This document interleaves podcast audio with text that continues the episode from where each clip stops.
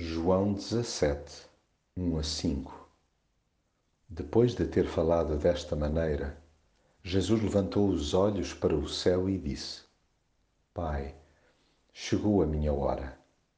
Mostra a glória do teu filho, para que ele mostre também a tua. Tu entregaste ao teu filho a autoridade sobre toda a humanidade, para conceder a vida eterna a todos os que lhe confiaste. E a vida eterna consiste em conhecerem-te como o único Deus verdadeiro e a Jesus Cristo a quem enviaste.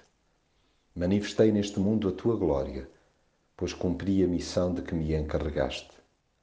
Dá-me, pois, ó Pai, a glória que eu tinha junto de ti, antes de o um mundo ser mundo. Jesus só nos disse o que disse, incluindo o desafio para que vivamos corajosamente porque exemplificou como venceu o mundo. Nos diálogos tidos com o Pai, ficou bem patente que o seu alvo foi doar-se, não por masoquismo, mas por puro amor. Jesus estava plenamente ciente que a sua hora estava umbilicalmente ligada à cruz.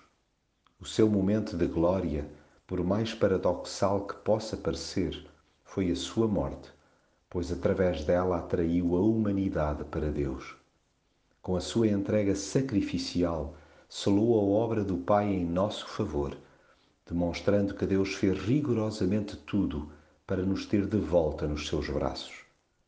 O amor de Deus por pessoas não tem limites, ou melhor, está delimitado pela cruz.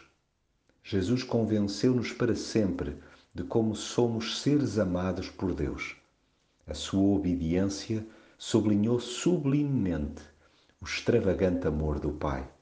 Mas a cruz não foi o fim, antes a arrancada para a gloriosa ressurreição.